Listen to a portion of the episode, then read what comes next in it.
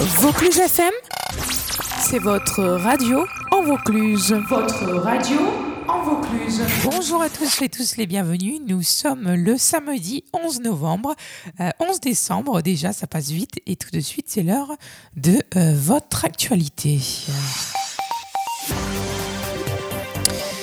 Miss France 2022, 40 ans après Miss Côte d'Azur, croit en ses chances pour l'emporter ce soir.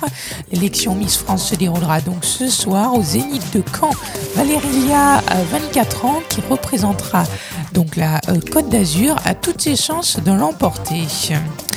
Inondation, levée de la vigilance rouge pour les Landes et les Pyrénées-Atlantiques. Soyez quand même prudents et le comète Léonard, les trois choses à savoir pour profiter de ce spectacle demain le 12 décembre. On vous en dit plus à la fin de ce flash. Et qui sera Miss France 2022 La cérémonie a lieu ce soir sur fond de polémique carte manifestation anti-vaccin, anti-pass sanitaire et gilets jaunes à Paris. Les parcours juste après euh, cette actualité. Dose de rappel pourquoi le vaccin Moderna suscite-t-il autant de, de méfiance?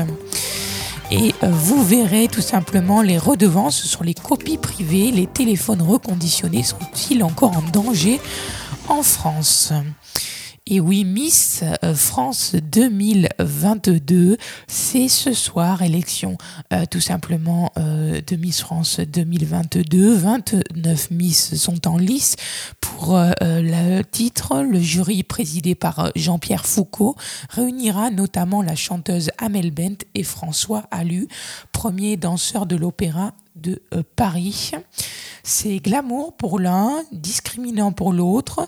Euh, pour les autres, l'édition 2022 du concours Miss France, suivi par plus de 10 millions de téléspectateurs en 2021, se tiendra ce soir alors qu'il y a qu'il est plus d'un critiqué. Le nom de la successeuse de Miss France 2021 euh, devrait être connue dans la nuit de samedi à dimanche à minuit et demi au plus tôt, après un show qui débutera à 21h05 au Zénith de Caen et les manifestations anti-vaccins, anti-pass sanitaire et gilets jaunes à Paris. Nouveau samedi de manifestation à Paris. Plusieurs cortèges tournent euh, globalement autour de la question sanitaire, euh, vont défiler dans la capitale.